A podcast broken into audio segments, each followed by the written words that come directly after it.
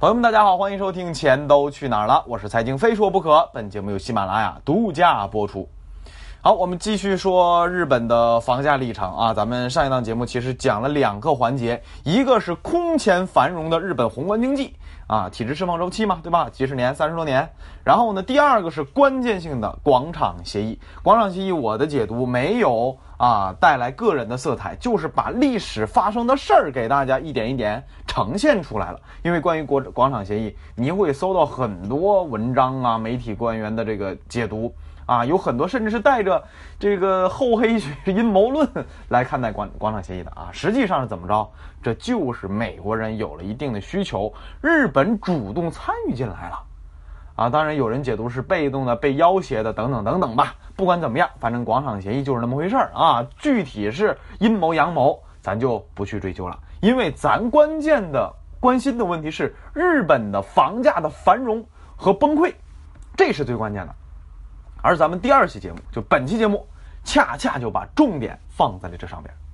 好，咱们上一档节目总结起来两个：第一，经济繁荣；第二个，广场协定让日元升值。两个关键性的要素？配合在一起之后，还不足以击溃日本房价，还需要几个因素。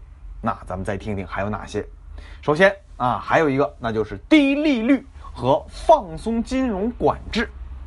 你看啊，这几个？要素很有意思的。经济繁荣让大家赚到钱，然后得有催化剂，这个？催化剂就是金融，啊，咱们常常说，在我节目里我会说，房价的核心因素是什么？产业、人口、政策、金融，对吧？一大堆要素。那日本也一样，跑不了。哎，低利率的金融监管，低到什么程度？给个数据啊，八六年到八七年就一年的时间，日本五次降息，从利率。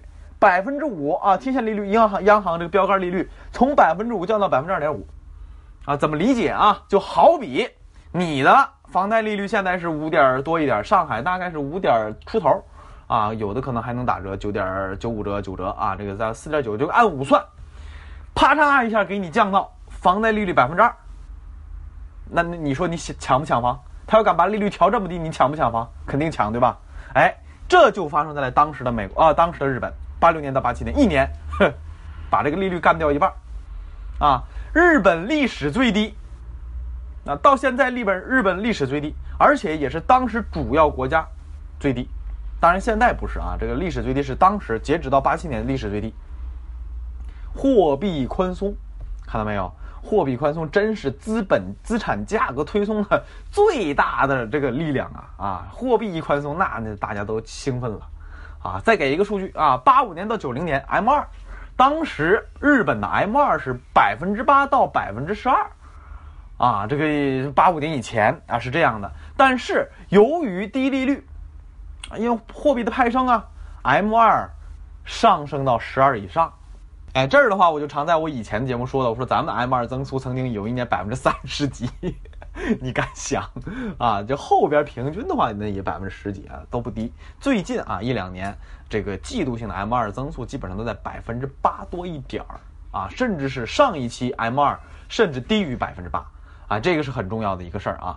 那不管怎么样吧，这个总体的关键性的核心数据就列这俩，大家感受一下当年日本的疯狂是怎么来的啊？关于金融领域，好，再往下还有什么呀？还有这个金融市场放松。大家想融资，融随便融，啊，这个 放开。然后呢，还有个数据就是八五年到八九年，间接融资，啊，什么叫间接融资？就是二道贩子倒了一手的这种融资，升了五六倍。大家都知道，间接融资啊，它被人倒了一手啊，它比较贵呀，但是它还是上升了五六倍，这说明什么？资产价格太疯狂了，你钱再贵我也要啊，对吧？此时。啊，大家不管是股票还是房子都疯了，都已经疯了。咱们经历过二零一五年牛市的朋友们，想想四月份、五月份，啊，二零一五年四月份、五月份买股票是不是疯了？今天买不到股票，我这饭都不吃了，往死里追，我也得把这股票买了。啊，买进去晚上睡觉都能笑出声来，就疯到这种地步。啊，日本人也一样。啊，那在这儿再给大家一个数据，当时啊。九十年代末就是八十年代末啊，九十年代前后，日本的成人化率百分之九十，非常高啊，非常高，这都是埋下的伏笔呀就是老天爷早就给他们房价崩溃埋下了重重的伏笔。啊，咱们这一期节目一期半吧，上一期节目加今今天这期节目已经给大家讲了啊，伏笔一个一个全埋下了。再往下还没讲完呢啊，还不足以让这个催化剂或者让这个房价崩。还有什么？当时八十年代日本还要干嘛？把这个这个金融国际化，就是就是不光是日本啊，很多小的国家在往上呃变强大的过程当中，都有一颗雄心。这颗雄心就是希望像英国、像美国一样，他们的资金、他们的金融掌控全世界，有这样一个雄心。日本当时也一样，他们要推动金融国际化。哎，这个国际化里边有一个小细节，大家可以记一下，就是相较一般的公司贷款呢，房地产抵押贷款风险权重是相对较低的。就说白了，这个还是一个比较好的资产，啊，发放相同数量的贷款呢，房地产抵押贷款只需要一半资金就行，保证金一半就行。所以呀，大家就感觉，哎，大家都贷房贷不就得了吗？所以在我们后来的数据考证里边，八四年到八九年，银行这个房贷的年增长率。基本上是百分之二十左右，啊，其他这个这个贷款的增速也就百分之九、百分之十，嗯，明显高啊，明显高。八六年到八九一年，房地产抵押贷款余额翻了一倍。哎，说到这儿的话，我我就必须要吐槽一下咱天朝了啊，人家日本是八六年到九一年，这花了这么多年啊，房地产贷款余额翻了一倍。哎，咱们是多少呢？咱们老朋友可能听过啊，在以前节目当中给大家报过这个数据。啊，可考的数据基本上是从二零一四年开始有一个项目叫做个人住房贷款余额，是什么意思呢？就是咱们老百姓买房，哎，这个房贷啊还剩多少啊？还剩多少钱？二零一四年是两万五千亿，二零一五年三万两千亿，二零一六年四万亿，二零一七年是四万五千亿啊！现在是二零一九年四月份了，对吧？哎，往前倒数据的话，二零一八年现在我是没查到呢，但是有一些机构的报表里边，有些机构的这个测算里边，我看到过啊，二零一八年是超过了五万两千亿。二零一四到二零一八，两万五到五万二，啊，两万五到五万二，这个呀也是一倍多出去了，对吧？哎，这还是什么？这还是个人住房贷款的这个余额呀？你要知道。咱们现在这个高层，尤其是咱们监管部门，一直在打击一件事儿啊，什么事儿啊？哎，换个马甲，这个贷款，比如说你是个人贷呀，或者说现金贷呀，或者各种贷款吧，换个马甲去买房了，这有多少钱呢？不知道，啊，我们只能说从明面上的个人住房贷款余额看一看，一四年到一八年，咱也是翻了一倍多的，哎，这个数据很有意思。当然，再次提醒大家啊，我们就是对比个别数据，咱有很多相似的地方啊，并不是说哎这个一样了，哎我们就要怎样怎样，跟他一样一样，不是那么回事啊。我们就是说相对比一下啊，曾经日本那边发生过什么，我们也发生了什么，这个其实就是有很多相似的地方啊。这个结果呢可能是不一样的，也可能是一样的。在此呢，我不做过多评论啊，我是希望把这段别人发生过的历史。展现给大家，大家了解即可啊。历史呢，它有时候啊，它就是简单的重复，但更多的时候它是不简单的重复。说个绕口溜啊。好，我们回到正题当中吧。房贷余额的事咱们先说到这儿。再往下，哎，自己人玩爽了不行啊。哎，你这有钱可赚，那老外也不是傻子啊，对吧？比如说咱刚改革开放的时候啊，咱自己玩的很爽，九十年代。尤其到零一年入市之后，中国人咱自己知道这儿有机会，老外也知道有机会啊，夸夸夸都进来了啊！这儿我再吐槽一句，你看香港那几个房地产大亨来大陆干了啥？买地囤地，买地囤地，没干啥好事儿的啊！真正的实业，台湾人真的是干了不少啊！这我就吐个槽啊，也不是没啥别的意思。好，我们回到日本这儿啊。国际热钱涌入，外外国人也知道你这好赚钱。除了你这资产赚钱，还有一个隐性福利，那就是广场协议之后，这个日元它升值啊，每年升那么一丢丢，升那么一丢丢。我就算我换你日元，我啥都不干，我吃你升值，我也赚大发了，啊！据测算，那个时候广场协议之后，每年升值百分之五啊，很高了。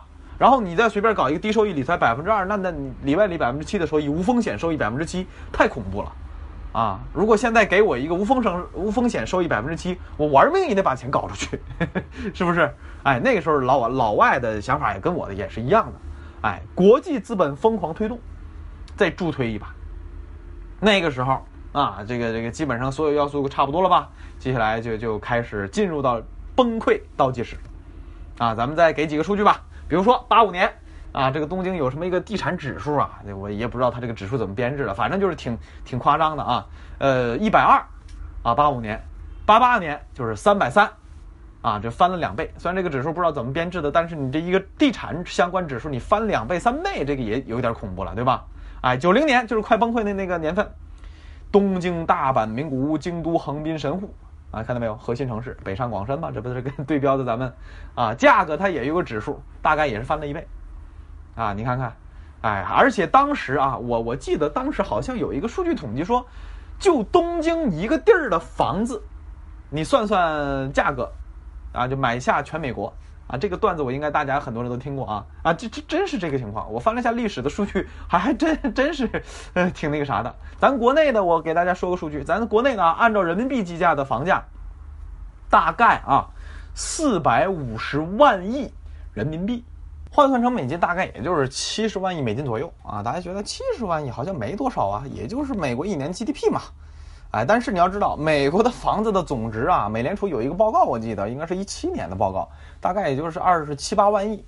啊，这个房子总值啊，但是呢，这个过了两年两三年了嘛，现在的话就让它多点也就五六十万，让它多一点往死里说也没咱多，对吧？哎，很有意思的啊，咱 GDP 咱总体财富比美国少那么多，但是房子早就是他们的几倍了，哈 哈哎，这个很有意思啊，这个事儿很有意思。好，我们继续说，哎，这些关键性的要素咱们在这里总结一下吧。你看啊，经济长期繁荣，老百姓有钱。第二个。广场协议让日元缓慢升值，或者说快速升值吧，这个百分之五的也不算慢了啊，在汇率而言已经快了，就快速升值。然后呢，呃，低利率，啊，低利率，呃，银行呢积极放款，还有什么国际热钱，哎，国内外大家一起玩啊，炒啊，这些要素，这些要素都具备之后，接下来就得有根针，把这个泡沫刺破，这根针。一般情况下，来自于两个方向，啊，这两个方向在咱们中国从来没有出现过，啊，这就是为什么我会说咱们有很多不一样的地方，有很多一样的地方，你不能老揪着跟他一样的地方说咱要完蛋了，因为咱还有很多不一样的地方，而在这些不一样的地方里边，最关键核心的两件事儿，咱们一直没出现过，啊，第一个咱没出现过的是。全面紧缩的货币政策，在过去几十年里边，我们是从来没有出现过全面紧缩的货币政策的。在过去的一年吧，尤其是二零一八年美联储疯狂加息的那一年，我们的二道的这个钱吧，而且这个叫什么钱？叫做央行给商行的一些呃 MLF 等各种这个中短期货币政策的这个粉儿啊，这个利率啊，这有五个基点，咱这五个基点能差多少呢？一丢丢，啊，而我们在全面收紧货币这件事儿上是有一致性的否认的，是不做这件事的。大家都知道，全面收紧都是扯淡，就就完蛋了。所以，紧缩的货币政策我们从来没有的，啊，尤其是全面的紧缩货币政策，你看看加个息试试，都完蛋，啊，当然咱们在过往长周期历史里边也会稍有那么加加息的。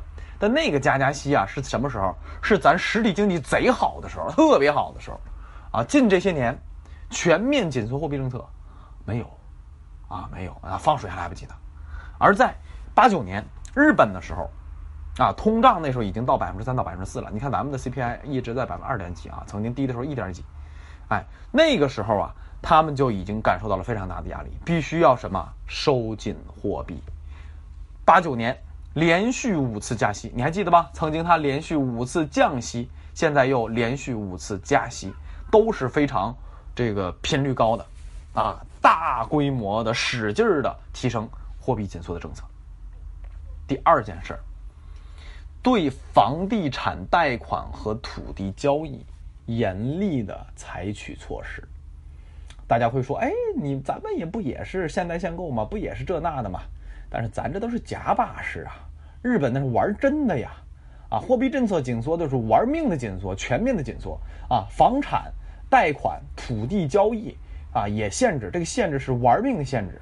比如说，房地产贷款直接给你控了，你不是狂放贷房房房房贷吗？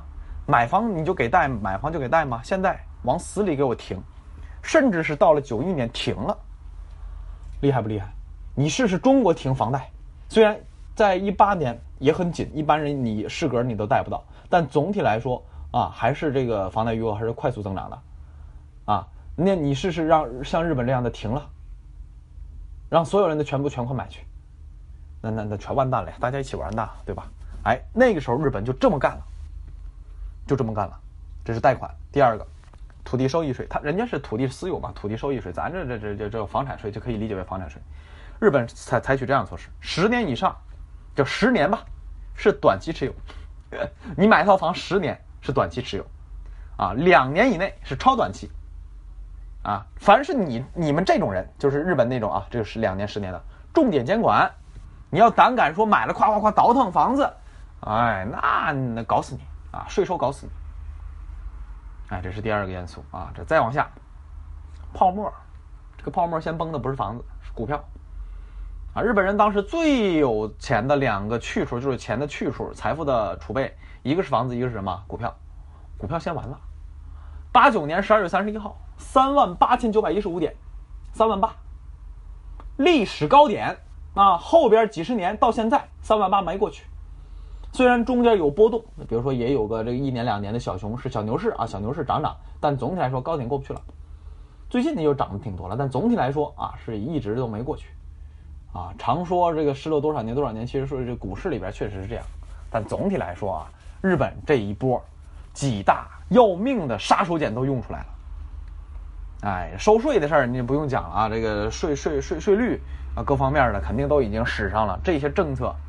啊，如果我们大家想想，如果我们也用上，你觉得咱们会好到哪里去？结局也一样，对吧？我说几个，房产税出台，一年百分之三，啊，这个免征面积小一点，啊，二十平、三十平撑死。然后第二个，这个房贷款停止，不说停止吧，是收紧一半。你说这两项一出，还有什么股市崩溃不崩溃？谁来谁死啊？对吧？但是你看咱们用吗？不用的。真正能够让房价降下来的措施，我们一个都没用。啊，往前翻咱们过去啊，我现在我不说啊，现在是房住不少。往前翻过去，我有一档节目一百期左右，说了咱们房价历史、政策历史。你会发现每一次政策调控过去啊，我说的是都是假把式，不仅是假把式，反而是为了下一次更好的上涨做准备。所以啊，我们说的。中国、日本这个房价这个历史啊不一样的地方就在这儿，咱真正玩命的降房价的措施一个都没用，啊，所以咱们虽然今天我说的是房美日本房价崩溃，但是你不能简单对标。啊，我们完了不能啊不能。好，我们再回到日本这边。啊，到了九二年啊，地价税，说白了就说嘛，每年按照你持有房子土地的税，啪啪啪征你，啊，这个利率都不低，然后啊这几个因素一叠加。真真正正的日本房价繁荣到泡沫再到崩溃的要素全都全了，啊，然后呢，到了九三年，大概吧，九十年代初吧，也不能说具体哪年，就九十年代初，日本啊，以这个几家大银行啊这个倒闭为标志，彻底的进入到了失落的二十年。当然，这个失落二十年，我要打个引号啊。这个其实我到很多数据表明，我不认同这是失落二十年。但是呢，市场或者大家都习惯性称为这是失落二十年，咱们就这么说吧，好吧？哎，九一年吧，差不多九一年下半年啊，这个真正的这个泡沫崩溃啊，就拉开序幕了。啊，这个序幕大家觉得可能一年两年调整一下就好了？不是，是一个极其漫长的下跌之旅。现在东京的房价，我有几个朋友在东京啊，跟我讲了，东京比较市中心一点的，啊，这个公寓啊，人家这个公寓跟咱不一样啊，这是很大的。那那基本上工资，你人均的工资三五年基本上就能买。啊，这个而且人家这个在比较好的地铁口旁边的位置的这个小别墅啊，人家叫普通的房子，咱咱对咱来说就叫别墅了。那种房子，动画片里啊，或者说咱们这个电视电视剧里也看到了那种房子，基本上夫妻俩努努力攒攒钱，啊，三年五年也都能买。你看，这就是东京现在的房价。前一段时间我的微博我还转了一条帖子啊，是一个研究日本房价的一个经济学家发了一条微博说。现在东京很多地段的房价比三十年前还便宜，啊，这就是日本从繁荣到崩盘的一个历程。好，我连续花了两期节目给大家讲了上个世纪日本经历的事情，最后总结一下：任何一个国家如果给他几十年、二十年到三十年快速稳定啊这个发展。它的资产价格，尤其以房子为代表，是必然要连续上涨的，这是必然的现象。啊，第二个，宽松的金融政策、货币政策，这是推升资产价格进一步啊奔向泡沫的一个催化剂。第三个，一旦房价或资产价格的核心要素没有了。那所有的一切都是海市蜃楼啊！关于各个资产价格的核心要素啊，我在第一百二十六期节目还专门给大家梳理了一遍。历史的经验和教训啊，真的是特别惨痛啊！今天我就是因为大家喜欢听日本这边，而且这个日本这个失落二十年啊，房价崩溃呀，这都是知名的啊，知名度比较广，我就专门挑了这个案例。实际上这种案例特别多，就美国一个国家，那就多少次，就不是一次。很有意思，啊，因为人家是自由市场嘛，是吧？这所以它这个周期一圈一圈一圈又一圈，来回来的上演，啊，最经典的就是零七年次贷危机，股市崩盘，房价崩盘，啊，银行倒闭，然后呢，咱亚洲除了日本呢，九七年啊，九十年代末那个时候咱还没完全和世世界接轨，所以九十年代的金融危机啊，咱国内啊感受不是特别深刻。但不管怎么样，咱熟读历史、知晓历史，是为了更好的看清当下和未来。